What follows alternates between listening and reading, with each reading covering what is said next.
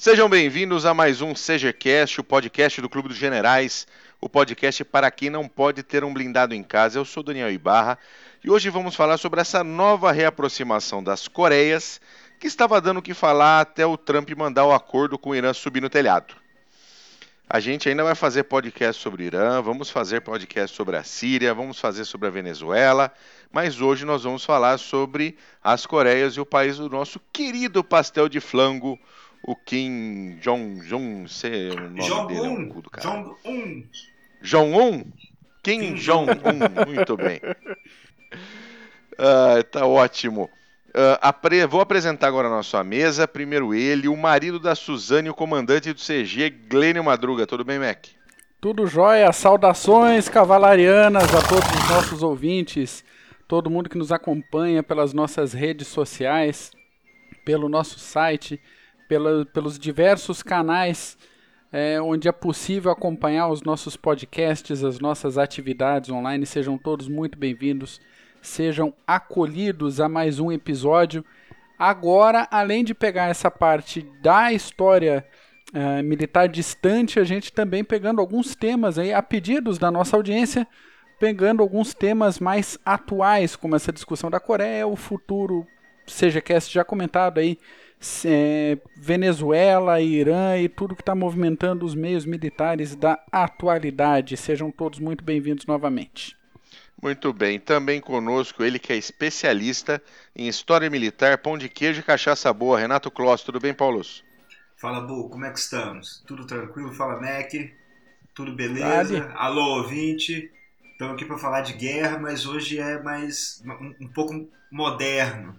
Vamos nos Um pouco dizer mais atual, vamos- né? Isso, que nós vamos fazer, vamos fazer um link interessante aí entre a guerra da Coreia e o, o, o outcome que está acontecendo esses dias agora, que é a aproximação das duas Coreias.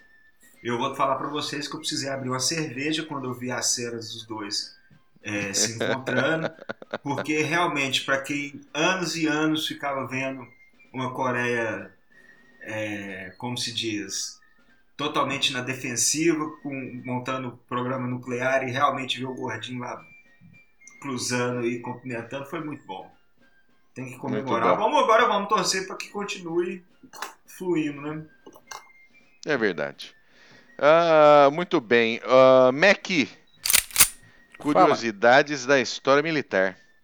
Curiosidades da história militar é contigo hoje, meu caro. Como é que foi o evento lá na Escola de Cadetes esse último final de semana, esse final de semana do dia 5 e 6 de Ah, foi- maio? Bom, Mac, a gente teve lá na Escola de Cadetes do Exército, no último dia 5 de maio, tributo à Força Expedicionária Brasileira, uma homenagem ah, organizada pela Escola Preparatória de Cadetes do Exército, em Campinas, São Paulo. Uma das escolas militares mais bonitas do país, diga-se de passagem. Sem dúvida nenhuma. Sem dúvida nenhuma. E nós tivemos lá nesse dia 5 de maio, ah, nós tivemos uma exposição de viaturas militares antigas e novas, organizada pelo, pelo CVMAISP, que acho que é o principal grupo de colecionadores de viaturas militares antigas de São Paulo. Nós tivemos a reencenação da Batalha de Montes e também a reencenação da rendição da centésima quadragésima oitava divisão alemã que aconteceu em 29 de abril de 45. Ah, nós tivemos ah, alguns outros expositores, o grupo de reencenação Monte Castelo ah, colocou a exposição dos seus diversos pericundálios histórico-militares e teve também o Clube dos Generais organizando lá um torneio de War Games junto com o Clube Somnium, onde nós organizamos todo o processo num torneio com os alunos da Escola Preparatória de Cadetes do Exército. Então, usando os War Games da Somnium, nós fizemos uma competição entre as três companhias.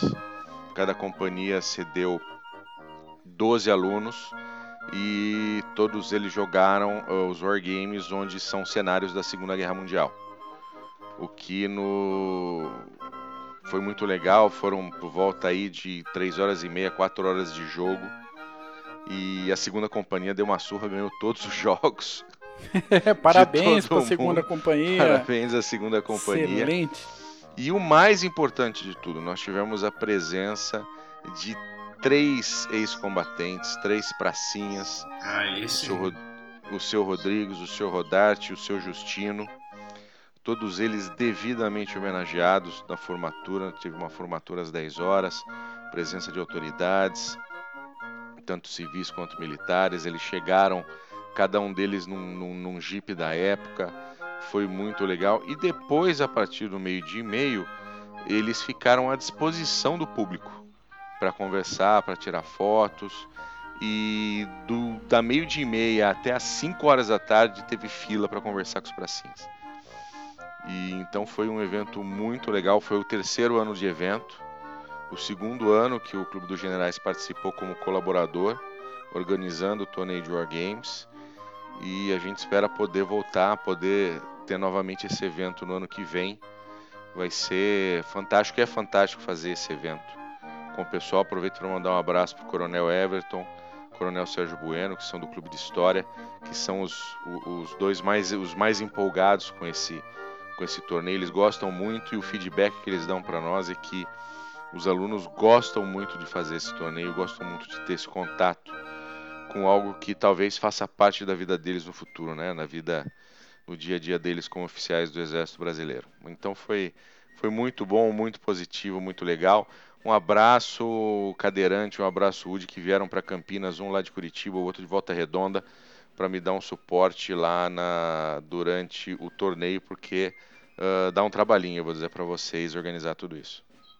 Sem dúvida nenhuma. E o, o, nosso Roosevelt passando um dobrado no retorno, né? Vamos deixar isso só comentado foi, aqui, foi. o que abrilhanta ainda mais o esforço de participação para poder fazer todo esse percurso e Exato. voltar a participar. Passando, isso. Passando um dobrado quer dizer caganeira, viu, gente? a gente foi num restaurante aqui na, no, no, domingo à noite e comemos de tudo, inclusive frutos do mar. Eu acho ah, que deu uma desa... é, acho que deu uma desarranjadinha nele e quase não pegou avião, tanta caganeira que ele tava. De volta para Curitiba. Abraço, cadeira. Abraço pra Fran também. De leve, de leve, que não pode apertar muito. Não, não aperta muito não, senão Muito bem, Mac. Então essa foi a curiosidade, não é uma curiosidade, mas é mais um relatório do que nós tivemos aí. Levando o banner do CG, isso aí, ó. É, não, tem que. O CG sempre foi um grupo de debate, de pesquisa, sempre fechado, né, dentro do seu do seu pequeno mundinho. Então a gente sair e conseguir colaborar como instituição, como Exército Brasileiro, num evento onde a gente está efetivamente uh, homenageando aqueles que são verdadeiramente heróis brasileiros, que são os pracinhas, é uma honra e um orgulho para nós. Sem a menor dúvida. Sem a menor vamos, dúvida. Vamos parar de enrolação, vamos falar de Coreia. Vamos começar lá atrás, né, Mac? Vamos começar com uma história geral lá atrás para o pessoal entender um pouquinho que como foi a formação da, das Coreias, né? Eu só queria falar uma coisa antes. Muita Diga, gente faz, muita gente fala sobre a Polônia de ter é, é, a, a, a má sorte de ser vizinha da Rússia e da Alemanha, que é eterno o, o eterno azar polonês. Nós podemos falar isso é a mesma coisa com a Coreia, porque Japão, China e Rússia sempre deram um jeito de atrapalhar lá. Então muita gente fala da Polônia, que aconteceu na Segunda Guerra, e, e, e, lógico, antes também, mas nunca ninguém falou da Coreia, que o, o tanto que aquela península ali passou perrengue. E... É, a Coreia é a Polônia do Leste, né? É a Polônia Leste, a Polônia do Leste. A história mostra, a história mostra. Quem era mais forte ali dos vizinhos sempre dominou ela. Sempre foi Estado vassal. Agora, vamos seguindo aí, que aí nós vamos falar também disso. Vamos muito bom, vamos lá. Pois é. Ô, Mac, você então, dá vai fazer. É, então. Eu ia falar agora com o pessoal que a gente vai fazer esse sobrevoo, né? Bem, bem objetivo aqui na história geral da Coreia. Caso o nosso ouvinte queira aí um episódio, seja um, um CGCast, um PHM sobre algum tema específico da história da, das Coreias, vamos dizer assim, manda lá um e-mailzinho pra gente, uma mensagem lá, o contato arroba clubegenerais.org ou coloca nos comentários aí no vídeo, na postagem, aonde quer que você tome conhecimento do nosso episódio que a gente vai dá uma mordidinha aí, onde tiver interesse, a gente volta no assunto um pouco é, mais em breve, vamos dizer assim. E já aproveitando para dar o gancho, que eu esqueci de dar o gancho antes, senhores ouvintes, a gente já está preparando um episódio sobre a participação brasileira na Primeira Guerra Mundial, que é um pedido que vocês fizeram com alguma regularidade nos últimos, nas últimas semanas, por diversas fontes, então a gente já está coletando material, está separando umas histórias, uns episódios, umas personalidades para trazer um episódio bem gostosinho, cremoso, crocante sobre a participação brasileira na Primeira Guerra Mundial, primeirona. Mas vamos para Coreia. Vamos lá, Coreia. Coreia. Coreia, a ocupação humana na Coreia é antiga para burro. Então a gente pode, é, a gente tem evidências de ocupação intermitente na Península Coreana desde 500 mil anos antes de Cristo. Então, ah, isso às vezes, dependendo da teoria, bate até com algumas teorias da, de datação da saída do, dos humanos hominídeos, seja lá o, a, a linha teórica que a pessoa adotar, do continente africano. Então, fica aí para uh, futura confirmação ou se essa, se essa datação, esses sinais de ocupação na Península Coreana realmente batem até 500 mil AC, mas esse foi o, os dados que a gente conseguiu levantar. E amostras de cerâmica, e aí trabalho um pouco mais refinado, datadas de 8 mil AC. Então a gente já tem uh, ocupações mais firmes, mais longevas na Península Coreana, desde pelo menos 8 mil AC. Impressionante, então, essa... né? É, pois é. Bem, bem, bem antigo. Para ter uma ocupação mais firme, né? mais, mais estável, assim, é, é bem impressionante. Então, essa civilização coreana é ligada à lendária dinastia de Tangun, ou Dangun, dependendo da fonte, cujo primeiro rei governou a partir do ano 2333 AC. Então, batendo de novo mais ou menos aí o que a gente tem algumas fases do Egito e estabelecimento em Mesopotâmia, com essa região, civilização coreana já se instalando lá. Sim. É, esse é mais isso é mais um ponto, né? Pela uhum, nossa influência ocidental, a gente acaba estudando pouco do leste, né? A gente comentou isso em outros CGcasts. E é muito interessante pegar essas partes aqui da história uh, do leste asiático. A gente já falou um pouquinho de China, de, falamos de Japão e estamos falando de Coreia agora. É muito interessante que uh, tem muita coisa interessante para se aprender ali. É, tem muita coisa interessante e daí tem esse problema de fonte, né? Que pega a antiguidade egípcia, a antiguidade grega, a gente tem fontes que foram sendo traduzidas para línguas mais próximas da nossa, a própria tradição uh, direta veio trazendo essas fontes, carregando essas fontes, esses clássicos, os escritos, as histórias, tal, para o nosso lado. A parte leste é realmente bem mais complicada para nós para recuperar essa história. Sempre foi mais difícil para achar fontes, é, fontes, é, como se diz, que se, que se pode confiar, porque é, são muito poucas, muito, muito poucas fontes e no, no, a, a, diferença entre o, o Ocidente É, do ponto de vista de estudo, de, ou vamos falar assim, de conhecimentos gerais, a gente começa a ouvir um contato entre leste é e oeste a partir de Marco é Polo, né? Tem muito todo um, uma, uma lenda, toda uma coisa em cima disso, mas tem muita coisa a se estudar e se aprender, né? É que, vamos ser sinceros, né? O cara que lá no há dois mil, mil anos atrás que escrevia em chinês ou coreano, ou seja lá, que língua mais arcaica que eles, que eles falavam na época, uh, traduzir para o grego ou para o aramaico. Tenso, né? Ou, é, Tenso, é puxar. complicado, é complicado. E daí, nessa civilização antiga aí que a gente está é, falando, primeiro rei a partir de 2333, a gente já tem ah, evidências a partir de túmulos e monumentos da época que a capital era, vejam só, Pyongyang. Então, justamente a Pyongyang. atual capital da Coreia do Norte já dava treta no ano 2333 AC. então, essa esse essa civilização, esse império inicial durou aí cerca de 1.200 anos. Acabou em 1122 AC com uma invasão da China, conforme o Paulo já apontou antes, né? Uhum. E marcou o início de uma sequência de épocas de independência, ocupação e estados vassalos, é, trans, a transformação da Coreia em estado vassalo de, um ou, do, ou de, de, uma ou de outra nação. Então, adiantando, certo. a gente chega aí século 17, 1600 e pouquinho, com a Coreia se tornando novamente um estado vassalo da China, marcando agora a parte mais contemporânea né, da história da Coreia. Um outro marco interessante é 1895, com o Tratado de Shimonoseki, com isso assinado ao final da Primeira Guerra Sino-Japonesa. Então a gente tem ah, o, o, início do declínio da dinastia Qin na China, a baixa da influência chinesa sobre a Península da Coreia e o estabelecimento de um protetorado japonês na Coreia. Então troca aí a influência direta. Então a, a Península Coreana passa a fazer parte da área de disputa Isso. entre a Rússia e o Japão, com a China entrando nessa fase um pouco né, decadente de reestruturação. Sim, sim. E Rússia e Japão também nunca se entenderam. Não dá, né? Só Nunca. Também sempre, sempre, tem, sempre tiveram problemas e quase entraram nas vias de fato nos anos 60.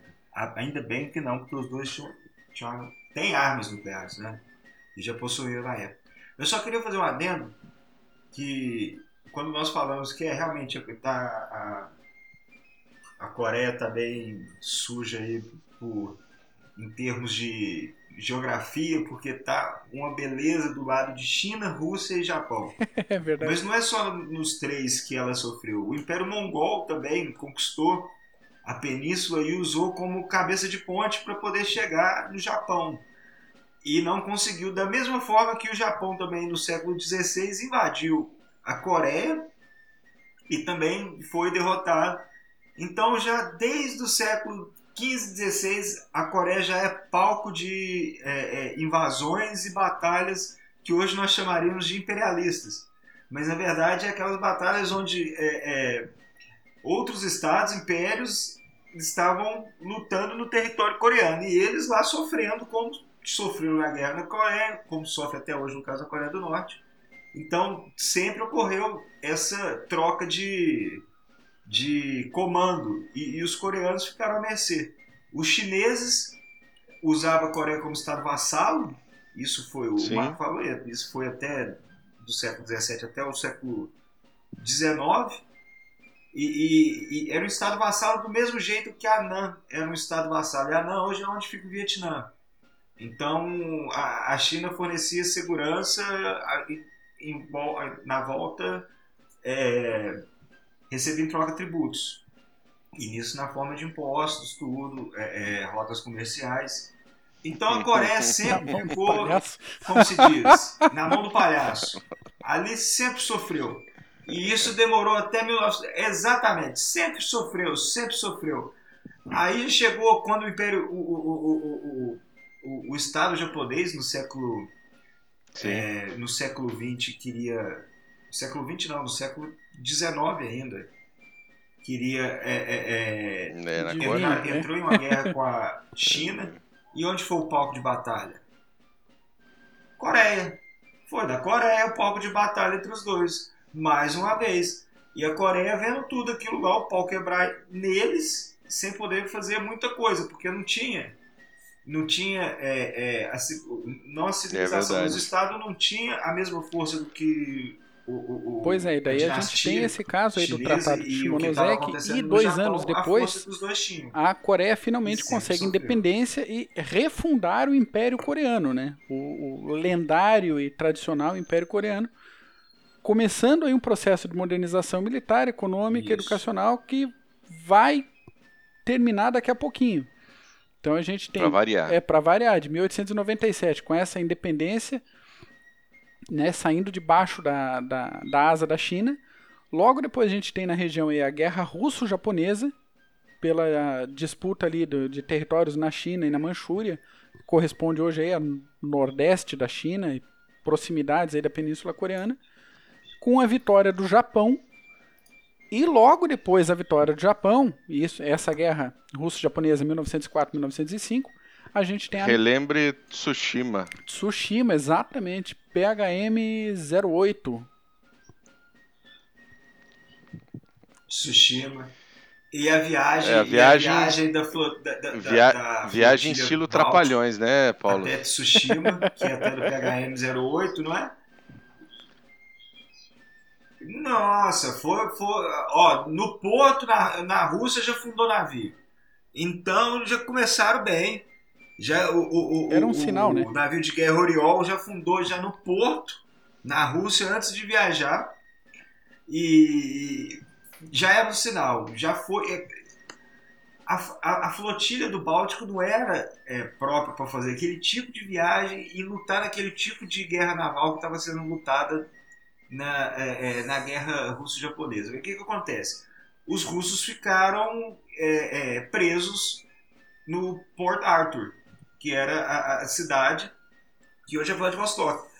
O que aconteceu? Manda a flotilha do Báltico para ajudar a gente. Só que foi estilo trapalhões desde o começo. Navio fundando, navio de guerra fundando no porto antes de é, é, é, viajar. Chegaram, antes de chegar no Canal da Mancha, onde é o Do, é, Dogger Bank, que na verdade era um, foi uma terra antes do na, na era glacial. Era uma ilha, que nem a, era uma ligação entre a Grã-Bretanha e, e- e a Europa. E com o aumento do mar, su- submergiu. E lá os russos é, é, deram sinal que estavam sendo atacados pelos japoneses. Antes de chegar no Canal da Mancha. E o que, que acontece? Um navio de guerra deles deu sinal que estava sendo atacado, e nisso os que foram em ajuda torpedearam e, e atacaram outros que foram em ajuda também, todos da mesma flotilha. Então, isso é só um adendo do que aconteceu, que a gente fala, do, do- do estilo Trapalhões, do, o, o- do que aconteceu. Eles tiveram que parar na Espanha e só puderam é, é, seguir viagem depois de ter pago uma soma enorme aos ingleses, porque tinha 28 navios de guerra atrás deles, e pagaram a soma para não ter a, a, a flotilha fundada, antes mesmo de chegar no Atlântico. É, né? Os, eu lembro, ser. os russos, isso aconteceu porque os russos acertaram pesqueiros britânicos. pesqueiros britânicos. E, e- e- e- com isso, o, o- a- a, Marinha Real foi atrás. É, o pau comia naquela época, rapaz. Tá achando que. Mas, É, mas o nosso ouvinte depois volta um pouquinho no tempo e ouve, ouve, Isso, ouve o PHM e de Tsushima. toda a história. PHM08, link na descrição aqui do episódio e nos demais espaços onde a gente puder colocar, tá lá o link pra, pra dar uma ouvidinha um pouquinho mais com calma o que, que foi esse desastre, essa lapada, essa tragédia russa, Trapalhões. esse negócio vergonhoso. Eu adoro esculhambar russo, cara. Esse... essa Todos miséria. nós gostamos, né? Cara, faz uma mania de caiaque, mas não passa uma vergonha Nossa. dessa, pelo amor de Deus.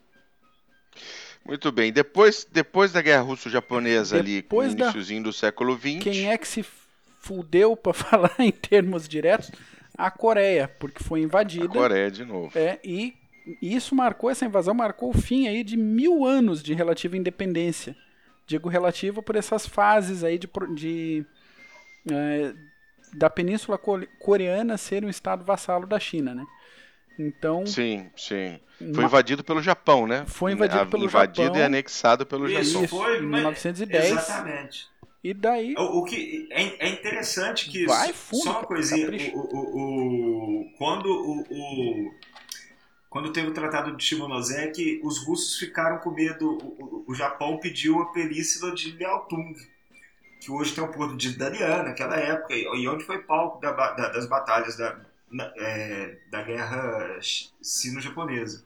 E os russos fizeram a cabeça dos chineses que não, não, não dá a península para eles da Formosa. E Formosa, que hoje é Taiwan, foi para julgo japonesa, que durou até o final da Segunda Guerra Mundial. Mas foi nessa troca aí mesmo, dos russos na orelha dos chineses falaram: não, não, não, tira eles daqui de perto, manda da Formosa manda para pra eles. essas desgraças, Pronto, tá certo. manda para longe Quem e tem foram tem para medo. Formosa. É isso aí mesmo. E daí, nova mudança. né, de estruturas, costumes, resistência coreana, resistência popular, política e todas as outras que a gente imagina, numa situação dessa de ocupação violenta. Então a gente tem um caso aí de 1919, uma repressão japonesa que gerou aí aproximadamente 23 mil mortos e 50 mil presos na Coreia. Então o salto do coturno japonês estava bem pesado ali. E a geração de um governo coreano no exílio, com apoio americano e sede em Xangai. Vão notando a salada. Já na é, Segunda então... Guerra. Oi? Não, não, só ia fazer um comentário, toca o pau. Então, já na Segunda Guerra aí a gente tem fatos notáveis, né? Conferência do Cairo, 1943, onde foi decidida a independência da Coreia. Depois, em 17 de julho, aliás, no período de 17 de julho a 2 de agosto de 45, a Conferência de Potsdam. Em 12 de agosto, 10 dias depois do final da Conferência de Potsdam, a União Soviética invade a Coreia e atinge o famoso Paralelo 38. Então, acaba a guerra e, tal como aconteceu na Alemanha, divisão do território por zonas de ocupação. É, a Rússia aproveitou ali, né? Aproveitou vamos tirar o nosso, isso. Aproveitou, vamos aproveitou, tirar o nosso naco de terra. Onde já estava a nossa tropa, isso. já fica o nosso território, muito... nossa nossa Exatamente, aproveitou muito de estar tá perto do. Tá, de fazer fronteira um pouco com, a, com, as Coreias, no caso do norte, porque o acordo entre o, o, os russos e os japoneses era o seguinte: que é, até o paralelo 38 os russos iriam desarmar os japoneses e os americanos iriam fazer o resto até o, o sul do país. Só que dois dias depois da bomba atômica, eh, quer dizer, dois dias depois da capitulação japonesa, os, os russos já estavam lá que foi em 8 de agosto. Se eu não me engano, os russos chegaram poucos dias depois da capitulação japonesa, não foram, acho que foram mais de dois dias, mas chegaram lá e já ocuparam todo. Quando os americanos chegaram um mês depois, já estava com o país dividido.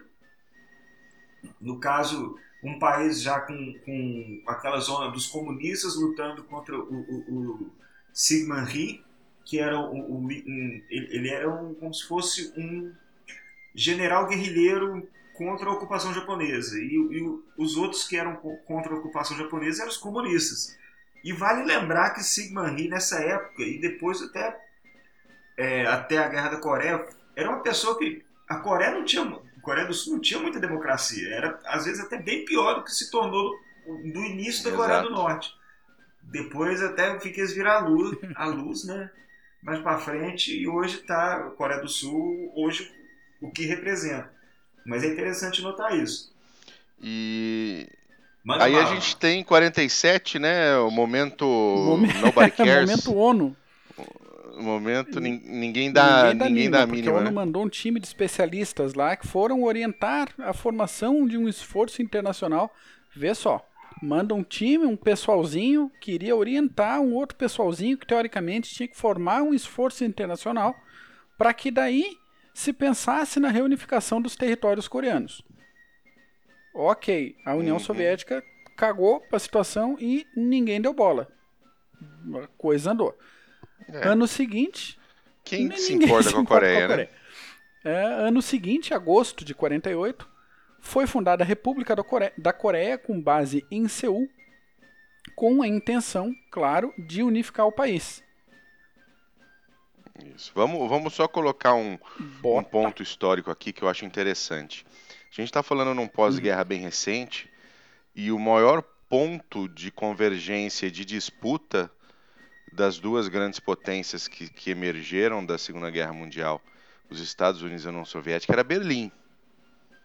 Eram as Alemanhas, né, as zonas de ocupação alemã, Berlim, que tinha uma capital dividida também por zonas de ocupação que vão gerar lá na frente o Muro de Berlim e a maior vergonha que um país comunista jamais Exatamente. passou na sua vida, que é fazer um muro para não deixar ninguém Exatamente. sair do seu próprio território.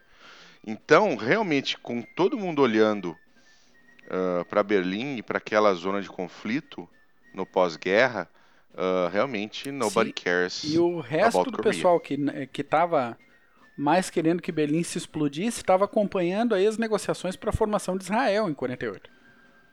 Né? Então é mais um, mais um caldeirão aí esquentando, mais todo um, uma discussão grossa aí de formação de Estado. Então a Coreia realmente só quem se preocupava com a Coreia era quem estava na Coreia, né? De resto, ninguém queria muito saber disso aí.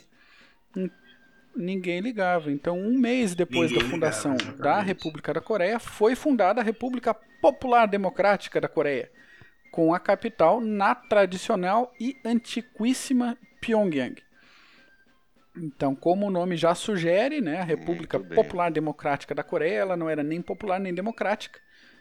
E o líder da Coreia era um senhorzinho chamado Kim Il-sung, um dos heróis da resistência contra a ocupação japonesa.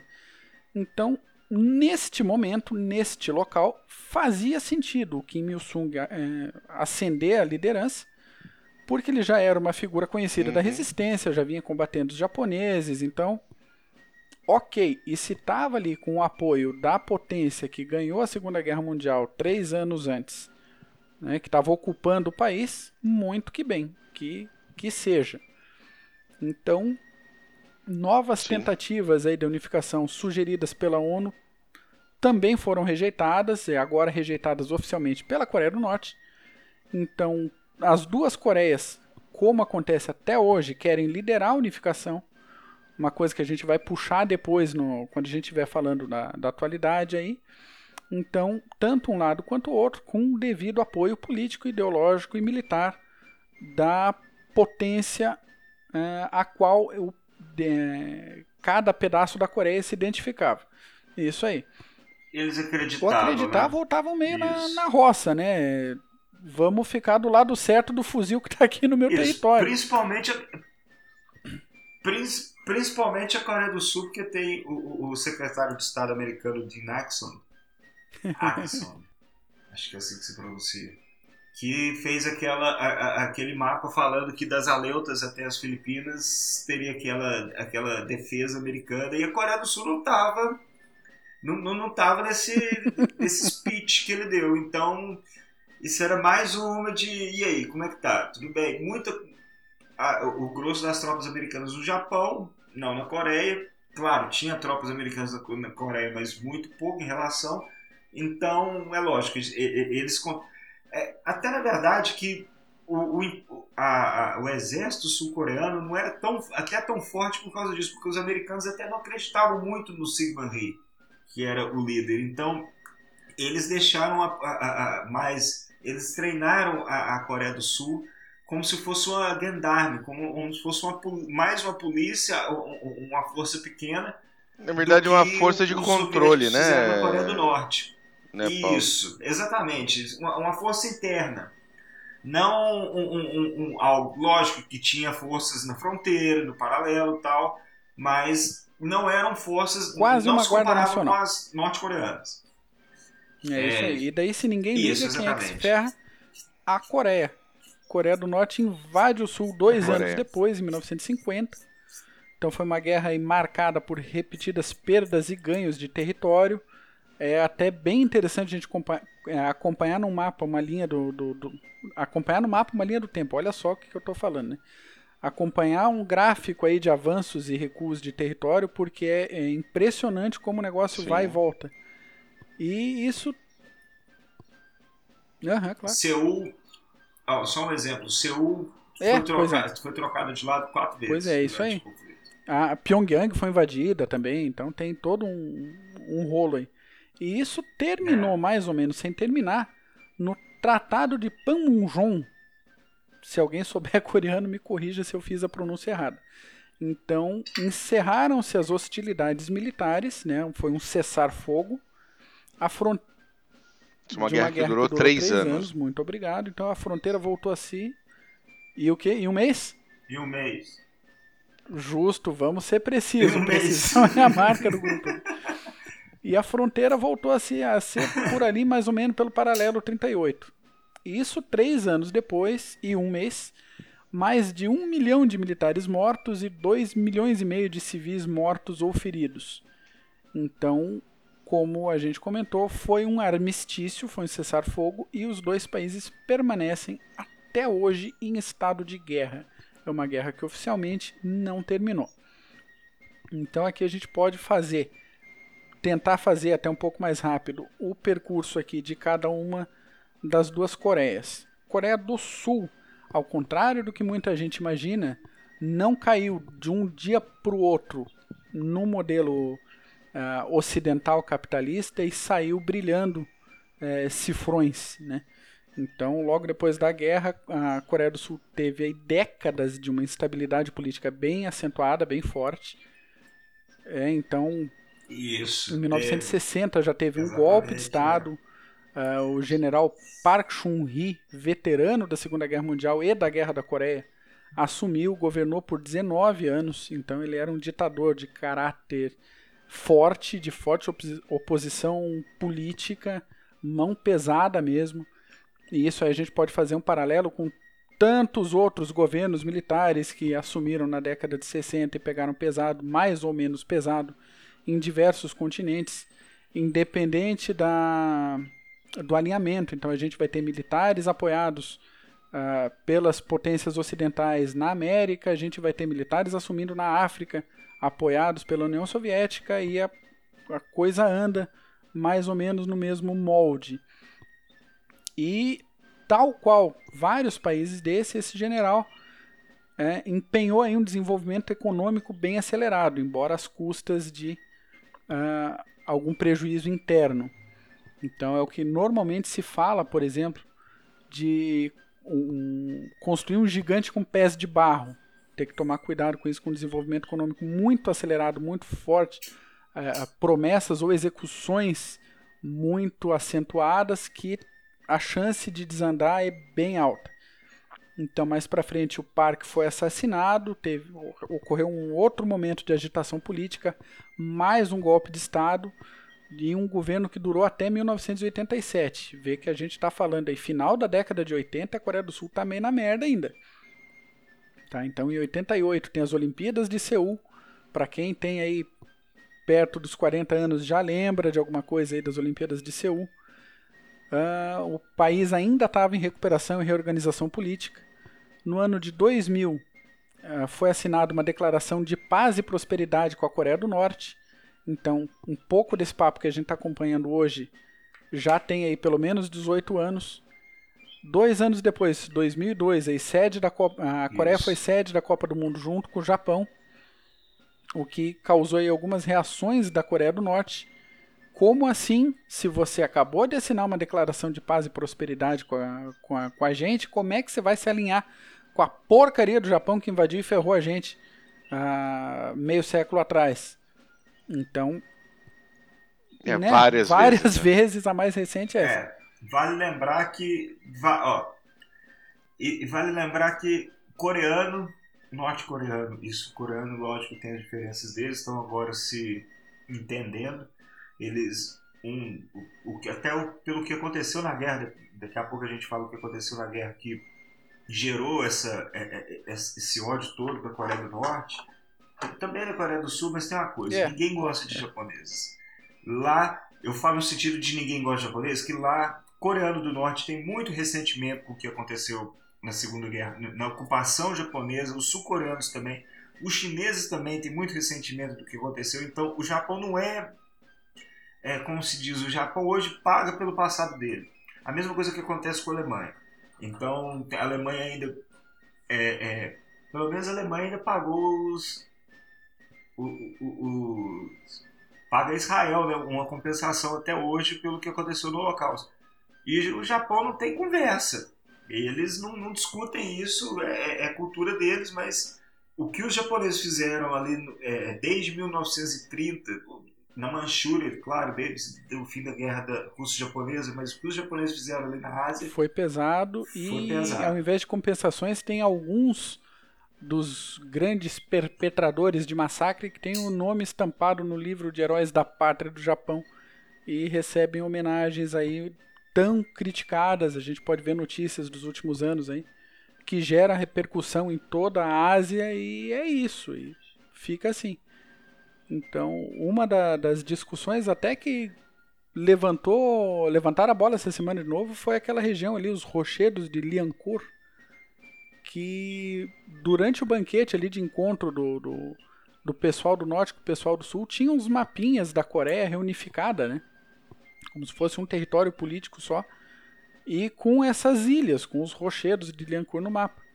Aí que o Japão ainda está disputando com a Coreia esse negócio, e o Japão falou: vem cá, desde quando que é de vocês, né?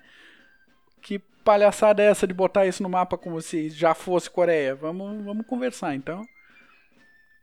É. é, é mais, mais uma. Mais uma Exatamente, o Ouriço está arrepiado aí. aí né? Então, se atualmente a gente tem na Coreia do Sul uma economia forte, boa educação, apesar dos casos de corrupção governamental que você, é só a gente acompanhar bem os jornais internacionais aí a gente vai acompanhar. Mesmo assim, se a Coreia do Sul tem uma condição boa, forte, tanto em educação quanto em economia, hoje o negócio não é tão antigo, o negócio é, é bem recente. Não, ele é bem recente. Agora é vamos recente. voar um pouquinho para o norte, não é mesmo, senhores? Vamos falar um pouquinho da Coreia do Norte, então. Vamos só dar uma passadinha aí nos grandes líderes. Paulos, como é que é esse papo aí do Kim Il-sung, não sei Kim Il-sung mesmo? Isso, é isso. Depois o ouvinte pesquisa que, na verdade, o nome dele não é Kim Il-sung, não. Ele pegou o nome de um, de um líder é, da guerrilha coreana contra a ocupação japonesa e a, uma ocupação japonesa que dura, que já durava décadas e décadas e décadas e, e, e, sempre houve essa guerrilha. Então ele pegou o nome desse líder, desse que é como se fosse um herói coreano. Essa desgraça, essa desgraça desse homem, o presidente eterno da Coreia do Norte, ele governou do dia 9 de setembro de 1948 até o dia 8 de julho de 94. Então, olha o tamanho do governo desse dessa desgraça desse homem. A é, é, é, só, só uma coisa que vale lembrar, que a gente pode até dar uma resumida, uhum. que ele, é, é, ele, ele, ele governou a, a, Coreia do Norte na década de 60, 70, 80, sempre foi um país forte. Por quê? Porque a China rompeu com a União Soviética, então a União Soviética fez favor de correr para a, a, a Coreia do Norte e deu um aporte muito grande para a Coreia do Norte. Então, ela é, sempre houve essa, essa quebra de, de é, como se diz, essa quebra no mundo comunista, dos, coreanos, do, do, dos chineses quebrando com os russos, com os, com os soviéticos. Então, houve essa. É, é, é juntar os soviéticos com os norte-coreanos. Então, os norte-coreanos até a década de 80 viveram relativamente bem. Foi depois que a União Soviética quebrou, que muito país, como Cuba também, que nunca fez nada, e, e, e, quer dizer, Cuba que eu falo não fez nada, eu, eu, eu falo no sentido de depois da guerra, da guerra Fria, né? Por favor. É, mas é, são países que depois que a União Soviética quebrou, é, quebraram junto. E foi o, o, o, o, o programa nuclear é, norte-coreano começou na década de 90, depois que eles viram que não teriam mais a, a, a, a força da, da União Soviética para é, defender eles. Então é, é, sempre bom lembrar da, desse link entre o que aconteceu na União Soviética e o que, o que aconteceu na, na Coreia Se não vai pela grana, vai pelo medo, né? Vai, exatamente. E, e, e sempre é, funcionou. É. Aí a principal colaboração para a história do, do Kim Il-sung foi a implantação da ideologia Juche. É uma ideologia própria, uma linha própria do comunismo. Então, depois que o, que o que o presidente eterno viu o rompimento da, ideológico da China para ir para um caminho próprio, ele fez isso também com a Coreia. Então ele pregava que as massas são o verdadeiro governo, pregava autossuficiência econômica, independência geopolítica e militar, apesar de todo o apoio da União Soviética. Um militarismo exacerbado, nacionalismo e tradicionalismo, principalmente um culto total à personalidade do líder, no caso, ele mesmo. Então, isso na prática era uma espécie de socialismo nacionalista e racista. Não esqueçamos dos japoneses. O que, o que vamos lembrar também que no fundo isso nada mais é nada menos que uma dinastia. Exatamente. Porque nós vamos falar agora do filho e depois nós vamos falar do neto. Isso então, aí. é socialista, comunista e tal, mas na verdade é uma dinastia. Na verdade é um, um reinozinho, né? Na prática é um reinozinho. Isso. O, o, o Kim Jong-il também se, se tornou, é, se intitulou líder supremo, querido líder, comandante supremo, nosso pai. Exatamente. Então, é uma dinastia. Ele durou aí de 94 a 2011, então, com a, a queda da União Soviética, como você falou, o, em vez de expandir militarmente, ele fechou. fechou as fronteiras ali e Isso. iniciou esse pesado processo de isolamento que a gente vê hoje em dia. Então ele foi reconhecido como um ditador mais totalitário do planeta durante o governo dele. E em 2009 indicou o filhão como sucessor. Uma curiosidade que eu acho interessante dele é que enquanto o pai dele governava, uma das atividades, ele era o supervisor da, dos filmes e da propaganda da Coreia do Norte. Então ele tinha uma fascinação por Hollywood e ficava puto porque não conseguia fazer nada parecido. Então ele até mandou sequestrar hum. cinegrafistas. Agora não lembro se da China ou do Japão, mas levaram o pessoal para a Coreia do Norte. Até sul-coreanos também. Sul é, e também. vamos trabalhar aí para melhorar o glorioso cinema da Coreia do Norte. E daí que morreu ele também. Sequestrou, Praga, essa desgraça. Ele sequestrou a atriz sul-coreana, que era muito famosa, o casal ele sequestrou. É isso aí, é isso aí. Morreu essa praga também. Aliás, o, a família inteira tem problema cardíaco, né? Torçamos. Torçamos para os próximos meses. E daí morre o Kim Jong-il. Assume o Kim Jong-un, o grande sucessor. Também conhecido como o grande, o grande pastel, pastel de, flango. flango ou gordinho atômico. General quatro estrelas do exército norte-coreano, apesar de nenhuma experiência Ei, militar. Sotaque suíço. Sotaque suíço, porque ele estudou na Suíça com pseudônimo, lembremos do avô, hein, hein, que roubou o nome do outro. Isso. É, Passaporte da onde? Passaporte da onde? Vamos lembrar? Ah, Brazuca. que beleza, que gostoso. Então, aparentemente... O Brasil, não é para amadores. Aparentemente, ele herdou os problemas cardíacos do pai e do avô, ainda bem. Então, ele coordena aí a, a um pouco da religião do país, então ele libera um pouco, financia um pouco, persegue um pouco, a coisa acontece. Então, o, o, o, pastelzinho de flango nosso iniciou esse período de um pouco mais de negociações pautadas aí por ameaças e recuos militares para trocar é, ameaça direta por recuos e alimentos, aquele negócio ceder um pouco de espaço Isso, por ceder. tempo. Ele, ele, o ouvinte, o ouvinte, vamos supor, o ouvinte que for pesquisar, ele vai ver que é, aquilo, até que eu estava falando que o que aconteceu, o que aconteceu com a Coreia do Norte depois que a União Soviética quebrou. A Coreia do Norte entrou em parafuso. E era um, a Coreia do Norte era um, um, país que com as indústrias, um país fechado e que não conseguiu se reerguer no mesmo patamar que os tigres asiáticos se reergueram na década de 90. Então, um, uma das formas do, do, da Coreia do Norte de tentar se defender, que antes tinha a, a, a, União Soviética, e eles precisavam se defender, que ele não era um país comunista fechado que estava cercado de pessoas que não compactuam com a, com a ideologia. E eles foram para a ideia mais racional, que querendo ou não é uma ideia racional, fizeram a bomba atômica. Porque quando você faz a bomba atômica, querendo ou não, não vão te atacar. É, é isso aí. Pelo menos a história mostra isso. Então, desde a década de 90, eles vêm desenvolvendo a bomba atômica, o enriquecimento de urânio, e, e, e mais para essa deterrência de não ser atacado, porque se atacado você não, não queira sofrer as consequências.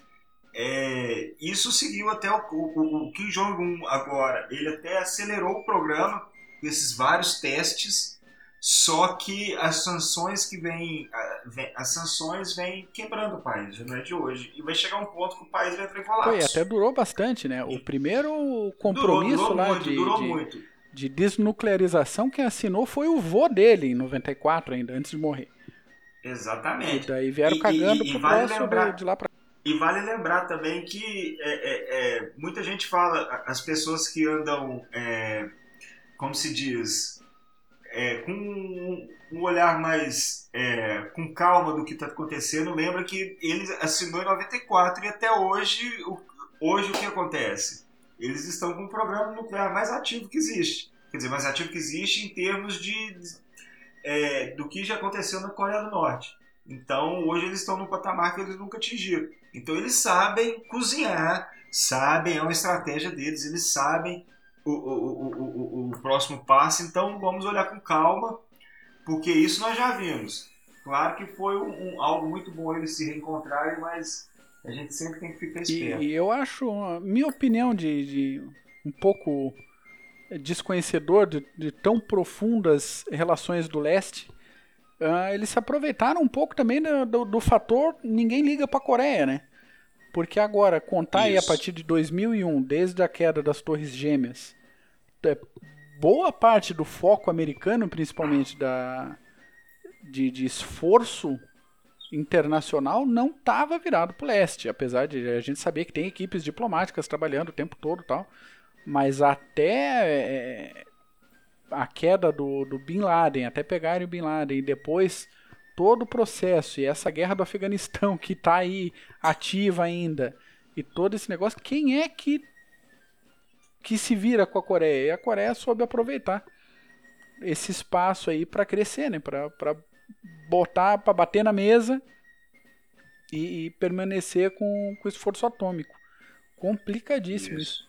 Oh, é porque é interessante falar que é, a Coreia do Norte ela teve, teve, problemas com, lógico, a Coreia do Sul, é, se aproximou da China depois da queda da União Soviética, com o Japão nem se fala, o Japão eles testam isso até lá para as bandas do Japão, que já fica esperto.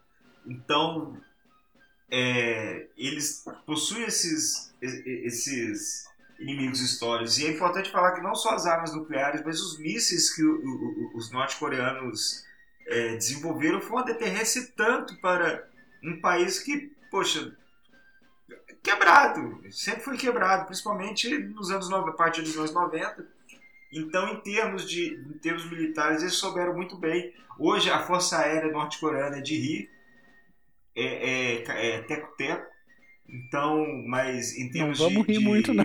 land power, não, em termos de, tá de força terrestre, é, não é. Não não poder falar muito. Mas. É, o, a questão aqui, por exemplo, de forças militares, uh, a força aérea deles é de dar risada, uh, a marinha é muito próximo disso. E apesar deles terem uma força terrestre considerável, vamos falar, praticamente o país todo é, um, é militarizado, todo, né? Se você parar para pensar, uma quantidade gigantesca de soldados, pelo menos no papel, Agora, diziam a mesma coisa das grandes forças iraquianas durante a Guerra do Golfo e a hora que o americano apontava com dois Abrams na cara do sujeito, ele levantava a mão e pedia piniquinho.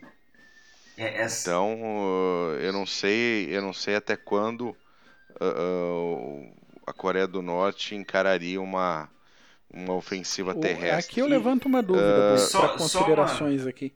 O Iraque, a, a população que estava na Guerra do Golfo, conheceu alguns governos diferentes antes, conheceu ditadura e conheceu é, influências externas. E esse povo que nasceu depois da Guerra da Coreia, que está formado desde bebê nessa ideia justi La, nessa lavagem é, faz o que, cara? Vê um, um Abrams e, e cai o é. governo é. da Coreia do Norte e aí? Ah, acho que fica Vai totalmente eles, eles entraram numa lavagem cerebral e, e para eles os Estados Unidos é o, o demônio. É o demônio, é isso aí mesmo. Mas tem, eu, eu tenho dois números aqui que meio que não que corrobora, mas é, em toda a Guerra do Pacífico caíram 503 mil toneladas de é, bombas. Tonelada, 503 mil bombas, perdão, toneladas, isso, porra. É, 503 mil bombas foram jogadas na Guerra do Pacífico. Na Guerra do, da Coreia foram 635 mil.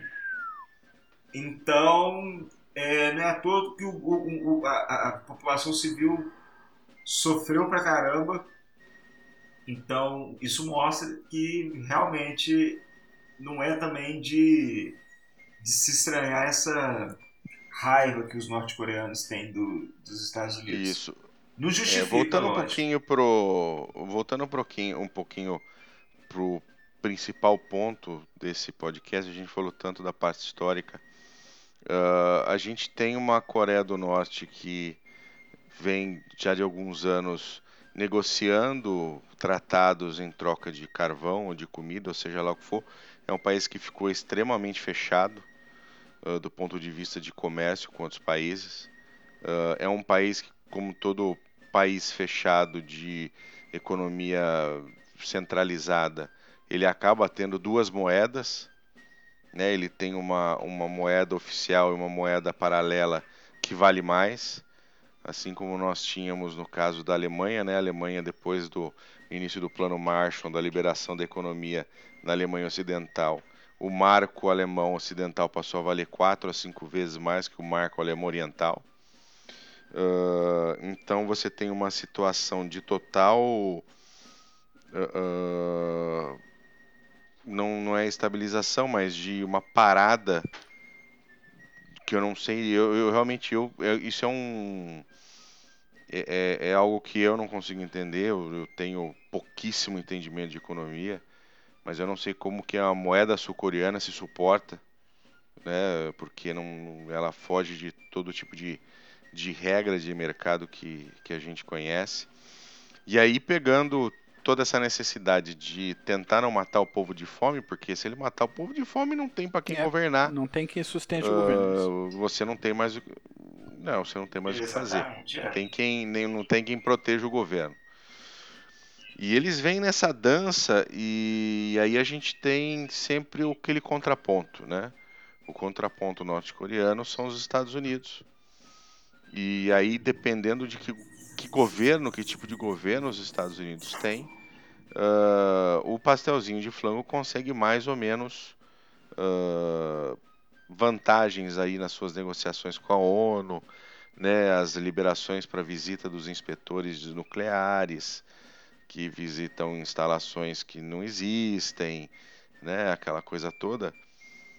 E isso vem acontecendo, veio aconteceu bastante durante os dois governos do Obama uh, onde ele dava e o cara depois faltava com a palavra.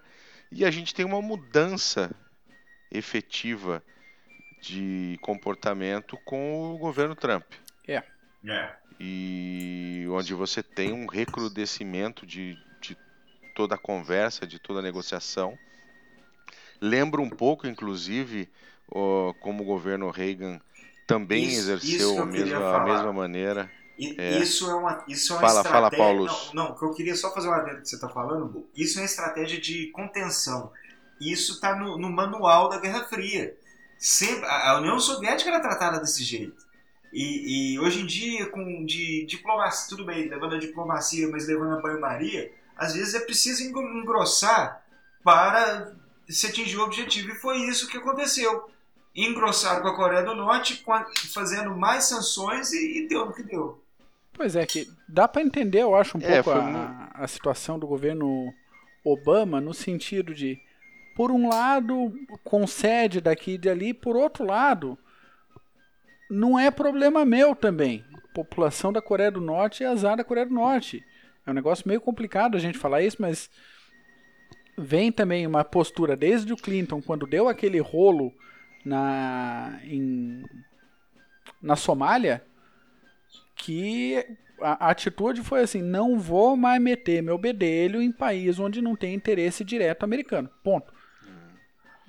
É, mas isso é uma é. estratégia. A Somália está é. na África. A Somália não é um ponto estratégico valioso para ninguém, na verdade, não sei para os africanos. Contigo. Hoje tem uma, hoje inclusive, a, inclusive a China hoje tem uma grande presença no continente africano, exatamente sim, sim, por isso. Dúvida. Montaram Exatamente por isso. É, eu não disse que eu concordo é, com, com a situação e, do Obama, eu disse que dá, dá para entender sim, o, o, tipo sim, de situação. Falar, é. não vou me meter, mas vou tentar evitar uma guerra ali. Isso, e no ponto não, de vista lógico, dele, é fez o... sucesso o negócio.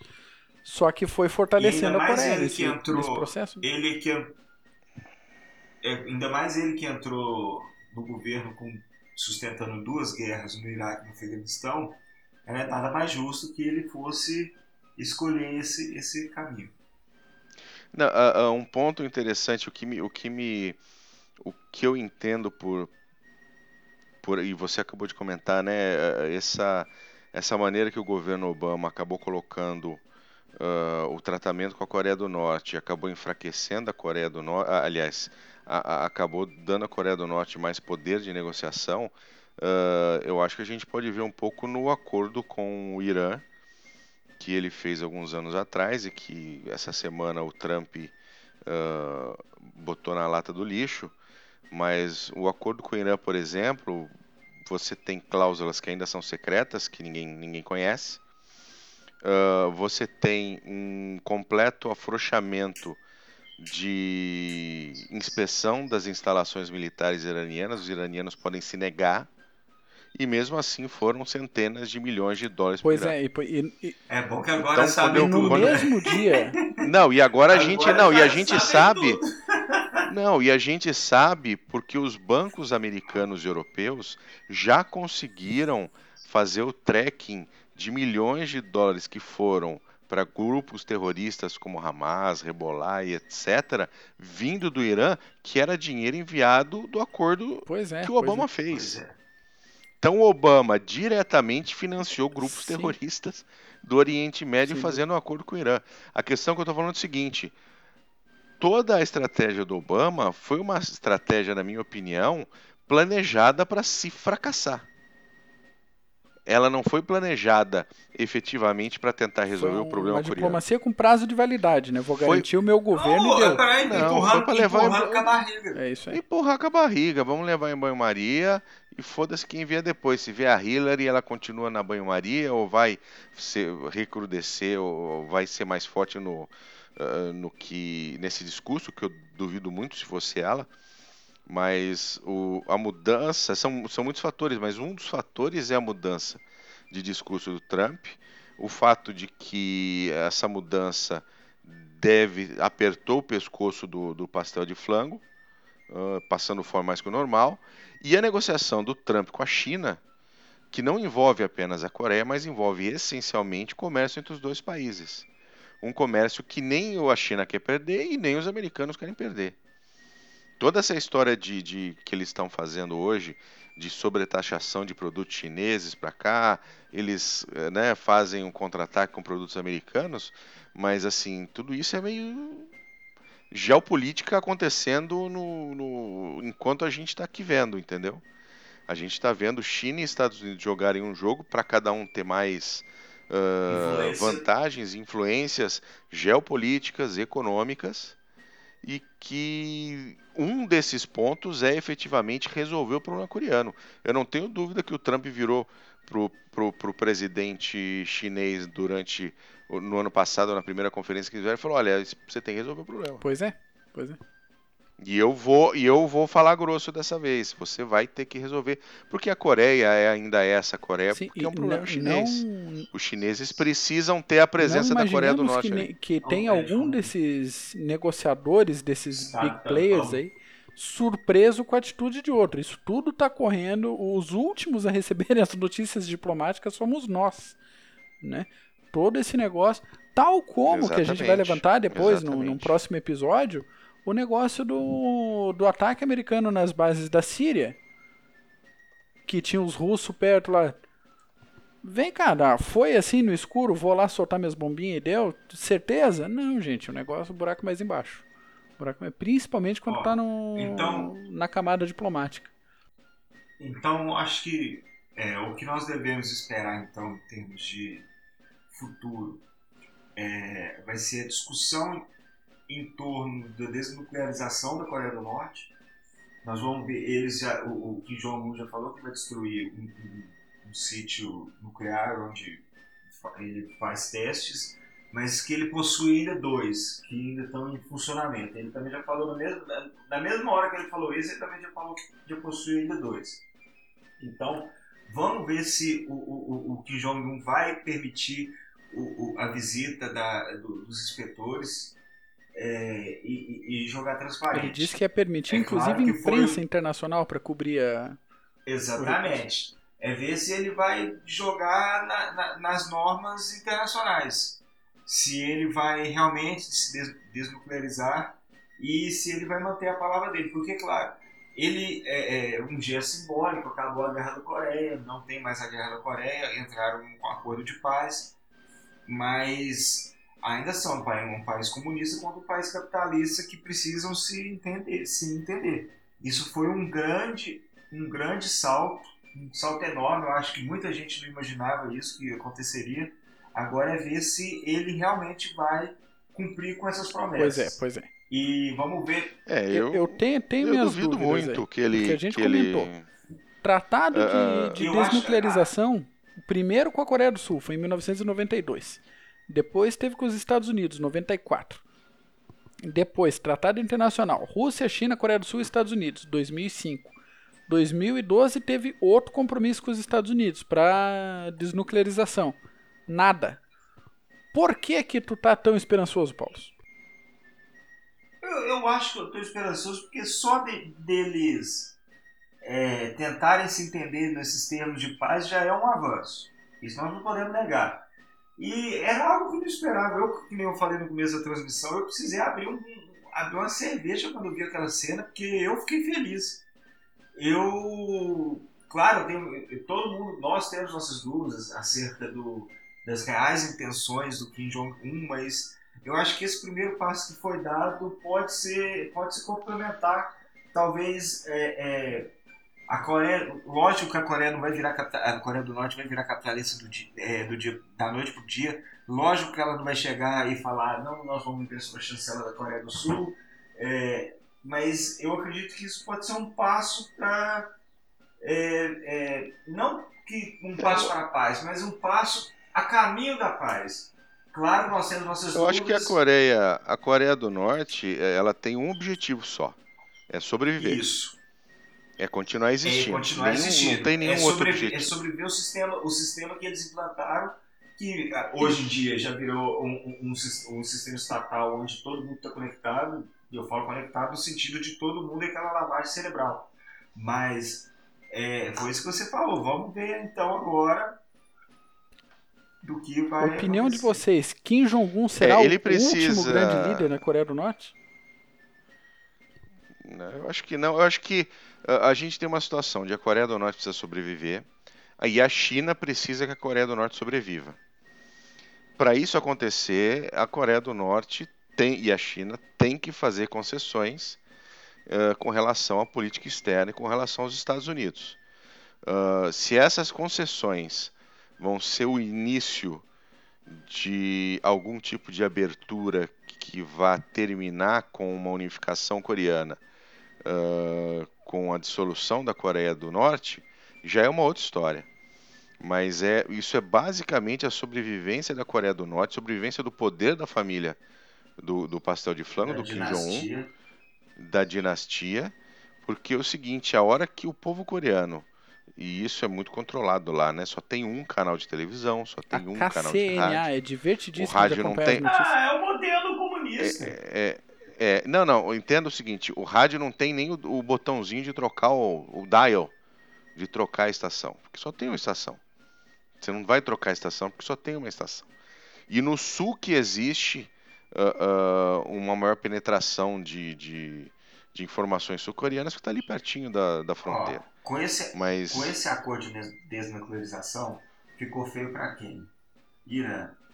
Se a Coreia do Norte se abrisse, pelo menos, se abrisse um pouco, ficaria feio para Cuba. Que, querendo ou não, culpa o embargo. Ah, que é o embargo, o embargo que deixa a gente pobre. Na verdade, é um embargo americano, mas os americanos são os- o quinto que mais exporta para Cuba. Então eu entendo. E eles arrumam essa ladainha. Se fosse o caso deles se abrirem, então seria uma vitória, lógico, eles não vão deixar de ser aquilo, mas se abrirem seria algo muito bom. E o embargo americano é só americano. É só né? americano, Todo mundo todo fez mundo, negócio com Cuba exatamente. durante todos esses oito, 60 Não, esquerda, anos de- deixa de a esquerda, comunismo, fa- né? deixa a esquerda falar que tem embargo, deixa a esquerda falar que tem É. embargo, porque esse é o, o argumento Não, mas- deles. Vam- Vamos esquecer que Não, quem embargo tem, o- mas é só americano. americano, exatamente. Vamos esquecer que O quem pregava a interrupção do comércio com os Estados Unidos era o Fidel durante a Revolução. Exatamente. Ah, mas isso o povo não. é, Pois é, aí, ó. O CG te ensinando tudo aí. Exatamente. Então, meu caro, meu amigo ouvinte, quando você olhar para as notícias da Coreia do Norte, entenda, o, o, o pastel de flango só quer sobreviver e a China precisa que o pastel de flango sobreviva. Não necessária ele, não necessariamente ele, né? Isso. Mas assim, se ele cair pode ser uma junta Não, militar, não. se ele cair pode Po- ser o primo um dele, se ele cair pode ser o ursinho, o ursinho da, da- das dar um Olimpíadas, não tem problema, desde que a Coreia Eu, do Norte eu acho que não continue vai lá. cair e eu acho que ele, a essa altura do jogo, na minha cabeça, no meu entendimento, ele quer sair como o grande herói coreano de uma nova fase da Coreia. Isso, ele quer sair bem, ele quer sair bem. Ah, Então, isso é verdade. Uma, uma é abertura verdade. econômica, por mais que não haja uma abertura política, continua o partido único, continua ele como presidente eterno, mas vai abrindo economia e vai negociando com todo mundo e inicia uma nova era de prosperidade da Coreia do Norte, esse cara vai ser idolatrado como pai, como avô. Se não, não tem a menor dúvida. Vai, vai É, ficar ma- décadas a, ainda. A no lavagem cerebral não, não, não é do dia pra noite que é, muda, não. enquanto um Ali, por derrame, um enquanto, ele infarto não vai, levar esse corona vai embora. reinar muito ainda ali. é isso aí. Muito bem, muito bem, senhores. Achei muito bom. Ah, teve algumas coisas que eu achei muito interessante nessa nova fase, vamos dizer, aquela a viagem secreta do Mike Pompeo, que é o, o chefe da CIA, né? Isso, isso foi Futuro- aquela foto dele com o futuro Kim secretário de foi Estado. Foi, e, e isso não havia acontecido. Isso mostra, na, na minha opinião, boa vontade do regime norte-coreano conversar. E uma mudança, uma É. mudança de estratégia do regime norte-coreano é uma mudança de estratégia também dos Estados Unidos. Exatamente. Sim, sem dúvida nenhuma. Sem dúvida nenhuma. E aí agora a gente tem um possível. ah, um possível encontro do próprio Trump. Né? Aí eu vou com beber o- engradado. o-. Exatamente. Com o, o, o Kim, o, o Kim Jong-un, que vai ser algo impressionante quando isso acontecer, é histórico. Não sei se pode, podem chamar do que vocês quiserem, mas vai ser impressionante. E ontem, o- na, na segunda e terça-feira, agora, hoje estamos gravando aqui na terça-feira, dia 8. Então, ontem e hoje houve a reunião, não sei se vocês chegaram a ver, do Kim Jong-un com o presidente chinês, o Xi Jinping.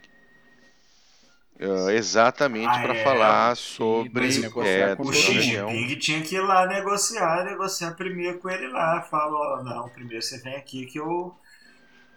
Vamos. Isso, aliás, tipo, as um fotos- reassuring de. Olha, vamos. Por enquanto, é como se fosse, ó, você fala isso, isso e isso. Você fica debaixo da minha asa, que É isso aí. Não, e o legal é o seguinte, depois vocês dão uma olhadinha nas fotos do encontro, o, o, o presidente chinês parece estar com, com o intestino preso o tempo Ah, inteiro. não, é a cara dele, Ah, cadê, não, então a- É a cara, é a cara É uma cara de cu, rapaz. Ele tá com a cara que tá, É tá, verdade. tá, tá apertada.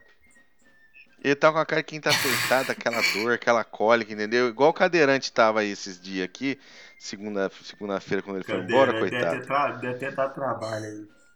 Mas eles, o que eles conversaram foi, evidentemente, esse próximo encontro e como tudo isso vai acontecer, né? Mudar essa política hostil, né? Isso. que que estava em pauta nos últimos 20 anos, vamos dizer assim, por esse encontro com o Trump, que vai ser realmente histórico. Mas, meu amigo, não espere que a Coreia do Norte vá se dissolver Isso. de uma hora para outra. Eu, eu sou positivo, Ah. mas que ela vá. Não, isso mesmo, ouvintes, por favor, não espere que a Coreia do Norte agora vai se abrir, andar, agora é pacificação, não. Isso é.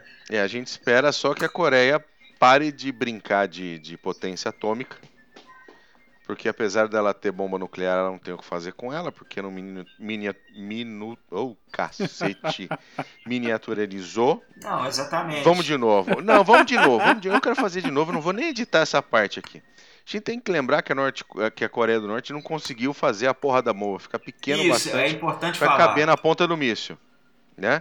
E ele não tem um avião grande o suficiente para carregar uma Não bomba tem nuclear formas de entregar. tantas toneladas. Não tem formas de entregar a, a- a bomba efetivamente. Então, ele possui a bomba nuclear, mas não tem o que fazer com ela. Isso, é bom a é gente um falar ponto. isso pro ouvinte, pra também ele. O ouvinte deve pensar que ele vai soltar uma bomba na cabeça dos Estados Unidos amanhã. E é longe Não disso, vai, não longe vai. disso. Isso, isso é, é a imprensa que gosta de fazer, né? Oh, agora a Coreia do Norte tem um míssil que pode atingir o Alasca, pode atingir o Havaí. Pode porra nenhuma. Porra nenhuma. Mal consegue Não, passar que, do que Japão. chegue, que chegue. O Japão tinha balão que chegou na costa americana também, e aí? Fez o quê? Não fez nada, né? Uhum. É, né? Não, não é, é que, é que a gente fala game changer, não é algo que. Não, não é. E, o- as pessoas têm que lembrar o seguinte: quando a União Soviética explodiu a primeira bomba dela, em 46 ou 47, ah, era a mesmo tipo de tecnologia que os americanos possuíam. Então é efetivamente uma deterrence, como você falou mais cedo, porque você tinha poderes igualitários Uhum. ali. Apesar dos Estados Unidos já ter umas 15 bombas na época, a União Soviética mostrou que ela tinha uma tecnologia similar. Hoje não. O que a, a Coreia do Norte está fazendo hoje foi o que essas potências fizeram na década de 40, na década de 50. Isso, Seul, Então não- o Seul sim poderia se preocupar com o poderio, Sim, porque sim. a artilharia norte-coreana chega em Seul. Então eles poderiam dar um jeito de entregar essa, essa arma nuclear em É. Seul. Mas mandar míssil interbalístico. É, ah, né? ICBM, né? pois é. Mandar ICBM não vai rolar. Muito bem, senhores. Excelente papo sobre a Dá Coreia. tempo de, de indicar livro? Opa, opa, se dá tempo de indicar livro. Vamos lá, vamos para o nosso momento biblioteca Rapidinho então, CG. rapidinho, com a trilha sonora que veio junto aí. Trilha sonora da mutreta. Então, indicações rapidinhas, porque felizmente a gente já tem vários livros traduzidos aqui no Brasil sobre a Coreia do Norte, de é, diversos estilos literários, então nosso ouvinte pode É. escolher aí o que melhor lhe aprouver. Então, separamos um, um livro chamado Querido Líder. Esse livro é um relato em primeira pessoa de um funcionário público da Coreia do Norte que caiu nas graças do Kim Jong-il por conta de uma poesia bem escrita. Então, ou se não tão bem escrita, pelo menos escrita de um jeito que o Kim gostou pra caramba e botou esse camarada em evidência. Então é uma abordagem de escrita que me lembrou ba- bastante o livro Os Antissoviéticos da União Soviética, do Vladimir Voinovich, principalmente nos capítulos que o Voinovich fala da trajetória de escritor dele na, na União Soviética. Então, selo CG de qualidade literária para querido líder. O segundo livro, Nada a Invejar. Esse livro é escrito por uma jornalista da Coreia do Sul que fez uma compilação de documentos e histórias pessoais de fugitivos e de refugiados da Coreia do Norte que deram linha, escaparam, correram, fugiram para a Coreia do Sul e para a China. Então, comparando novamente com outro livro, esse me lembrou um- um- a dinâmica do Fim do Homem Soviético, da Svetlana Alexievich, que é outro baita livro, vale muito a pena. E o terceiro, que se chama Dentro do Segredo, é para mim um dos livros mais curiosos que eu pude ler nesse início de 2018. Um escritor português embarcou para a Coreia do Norte para assistir às comemorações do centenário do Kim Il-sung, avô do nosso gordinho atômico aí, fundador da, da Coreia do Norte. Isso em 2012, Rocketman. é Rocketman. O escritor ele foi levado de lugar em lugar pela Coreia do Norte, percebendo todo esse esforço oficial para que os estrangeiros presentes na cerimônia tivessem a melhor imagem possível da Coreia do Norte.